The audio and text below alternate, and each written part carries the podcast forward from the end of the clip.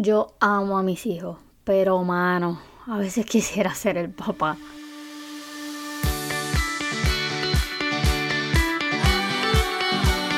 Bienvenida a un nuevo episodio de Mamá sobre todo el podcast. William es quien te habla, lista para una nueva aventura de una mamá emprendedora. Bienvenida corazón de melón a este espacio. Yo como siempre feliz, contenta y agradecida por un nuevo día para poder seguir emprendiendo y estar un paso más cerca de mis sueños. Hoy necesito hacer como un desahogo porque sinceramente llevo semanas intensas en lo que a la maternidad se refiere. Pero primero...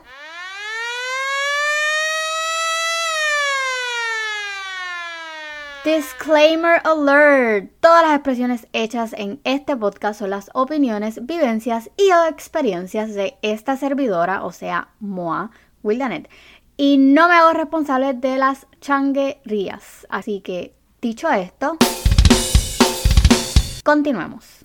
Pues como les iba diciendo, esta semana ha sido una total locura. Pero locura con todas las letras mayúsculas entre el fin del verano, el comienzo de las clases y darme cuenta de que soy mamá de un niño de intermedia, o sea, de middle school, tuve un breakdown. Pero bien chévere.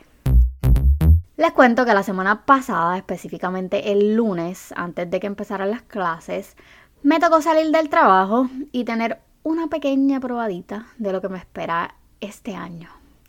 Entre cocinar, limpiar, bregar con las peleas sin parar de los duendecillos que viven en mi casa, esos que me dijeron que eran hijos míos, me metí en mi closet y justo en ese momento pasaron 12 años frente a mí. Los 12 años que llevo siendo mamá. Y comencé a imaginarme qué sería de mi vida si no los tuviera. Y sí, sé que tienes que tener Jesús en la boca, porque ninguna mamá se atreve a hablar de esto, o sea, de su fantasía, y no precisamente sexuales. Pensé en estos 12 años de noches sin dormir y no precisamente por irme a janguear. 12 años de tener una parte de mi corazón en otros cuerpos y empecé a preguntarme, ¿y si no los hubiera tenido? ¿En dónde estaría? ¿Qué fuera de mí? ¿Yo fuera lo que soy hoy? ¿Fuera mejor? ¿Fuera peor? Muchas cosas, muchas.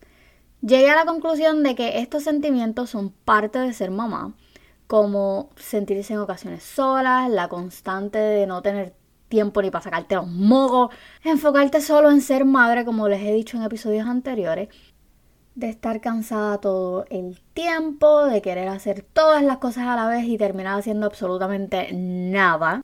Y sentir la gran mayoría del tiempo que no puedes hacer más, o mejor dicho, que no puedes hacer nada y punto. Ser madre es estresante, pero a nivel Dios y somos nosotras las culpables por aferrarnos al síndrome de la madre perfecta que les he hablado en episodios anteriores. Literal, yo he sentido estas semanas como un breaking point. Han sido semanas duras, han sido semanas de cambios absolutos y totales, porque pues por ahí dicen, ¿verdad? Por ahí bien dicen que uno, ¿cómo es? Uno, uno propone y Dios dispone o algo así. No sé, yo no soy muy buena con los refranes. Pero yo tenía un plan absolutamente diferente al que terminé haciendo. Y creo que, que nada, yo decidí fluir. Me estoy arrepintiendo, lo tengo que confesar. Me estoy arrepintiendo de, fluir. Pero es parte, es parte de, de, ser mamá. Ese ratito en el closet eh, lo hubiera preferido con una copa de vino. Pero, mi amor, ¿sabes qué? Quiero decirte que ser madre no es fácil. Por eso te digo que todos y cada uno de esos sentimientos que yo he experimentado estas últimas semanas son naturales y que no debes de juzgarte ni mucho menos sobre exigirte. Tú puedes con esto. Yo sé que tú puedes con esto. Y si no puedes con esto, mi corazón dirígete a mi DM que yo con mucho gusto te voy a ayudar a sobrepasar esto porque lo he hecho, lo he hecho los pasados 12 años. So, yo puedo ayudarte. Así que nada, el episodio de hoy fue corto, preciso, porque realmente necesitaba sacarme esto del pecho. Así que hasta aquí el episodio de hoy, compártelo en tus stories y etiquétame para llegar a más mamás que necesiten escuchar estas palabras. Y recuerda, como siempre te digo, bríndale una sonrisa a todo aquel que te pase por el lado amargado porque tú tienes el poder de cambiar para positivo el día de